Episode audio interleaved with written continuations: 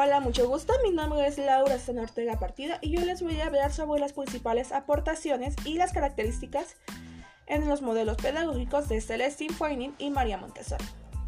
Iniciamos con Celestine Foynet, que nos menciona que la escuela debe ser activa, dinámica y abierta para, para el encuentro con la vida, participante e integrada a la familia y a la comunidad, contextualizada en términos culturales.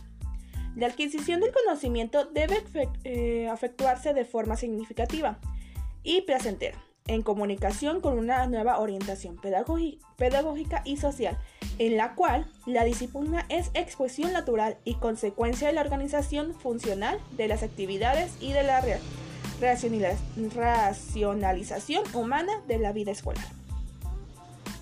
Finding también generó cambios en las relaciones, en las relaciones con los profesores, profesor, alumno y escuela. Animados a la idea de ofrecer un papel activo a los niños y niñas en un plan escolar.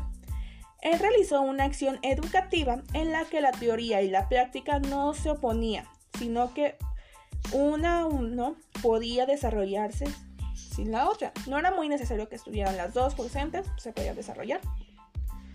Otro aspecto resaltado de la pedagogía tiene relación con la libre expresión la cual es la manifestación de la vida.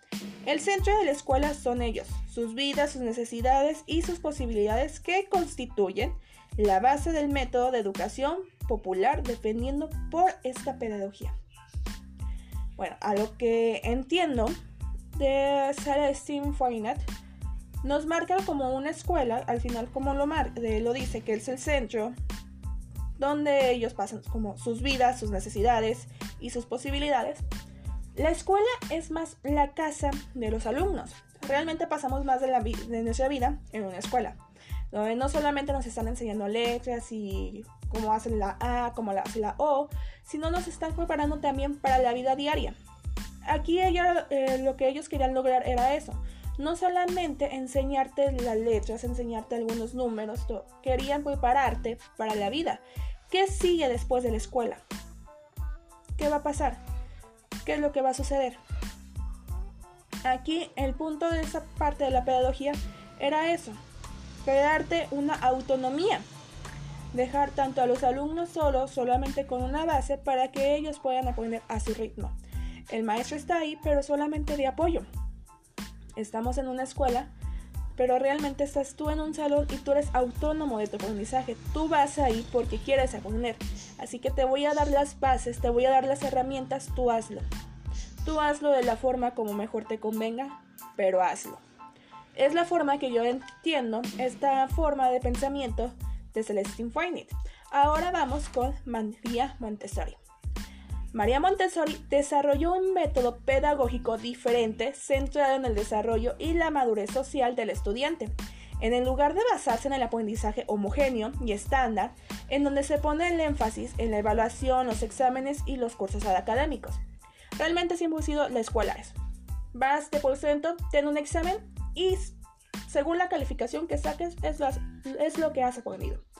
Pero realmente esos exámenes sí son válidos Claramente se tiene que ver una forma de evaluar y ver los resultados que tienen los alumnos. Pero si nos vamos con un examen, te voy a poner un examen con 50 preguntas, con 10, con 20. Y tienes cierto tiempo para contestarlo. Recuerda que ese examen va a valer tu vida, va a valer un porcentaje. Pero tú tranquilo, hazlo a tu criterio. Hay estudiantes que se van a poner día y noche a estudiar para sacar una calificación aprobatoria. A la hora del examen, lo pasan. Pero se estuvieron todos estos días metiendo la información demasiado rápido que hay veces que nuestro cerebro no lo procesan. Haces el examen, pero al día siguiente pregunta de la información y se les ha olvidado. En otro caso, hay otros estudiantes de que sí, tendrán la excelente calificación, pero ponles algo que realmente en la vida cotidiana y en varios de los casos van a fracasar. El método de examen-evaluación no siento que esté mal. Puede servir de apoyo realmente para ver si algo está fallando en el sistema de cómo estás abocando a tus clases. Pero de ahí basarse solamente para dar un resultado a los estudiantes, En mi opinión no creo que sea muy factivo porque hay muchos de que se ponen nerviosos. Hay muchos de que son muy olvidadizos. Marca un orden, marca un estándar. Pero realmente si hay muchos alumnos que se estresan de que no pueden con un examen que se les olvida toda la hora por los nervios y haber fallado realmente no se me hace algo justo de que los califiquen, que los tachen con una calificación. Algo más que dice María Montessori es transformar el ecosistema del aula. En esta área son transformar tu salón. Hacerlo con todo el material necesario, pero no excederte, no saturarlos, porque al final se saturan también de información que haya lo necesario para aprender, que sea llamativo, pero que realmente sirva proveer materiales en función de su nivel de desarrollo. Realmente eso. Si tengo niños de kinder, darles un material que les va a servir a esos niños. Si es un niño de primaria, si es un niño de secundaria, darles materiales que realmente sí sean de apoyo para ellos. No les voy a dar a unos de preparatoria lo que les daría a un niño de kinder. No le daría a un niño de secundaria lo mismo que a un niño de primaria. Tienen que ser los materiales indicados para cada edad. Dejar hacer y observar dejar las actividades, explicar, dar una opinión de cómo se puede hacerlo y dejarlos. En esta parte yo me voy más que sea para todo lo de la motricidad gruesa, en donde se puede basar más. Te voy a dar la estructura para que me hagas una casa, para que me hagas una flor, para que me hagas un dibujito. Tú hazlo de la manera, te voy a dar las bases, tú hazlo a tu criterio. Así es la educación. Está la educación en transformación. Te doy las bases, te doy tu información, tú vas a tu criterio, pero primero.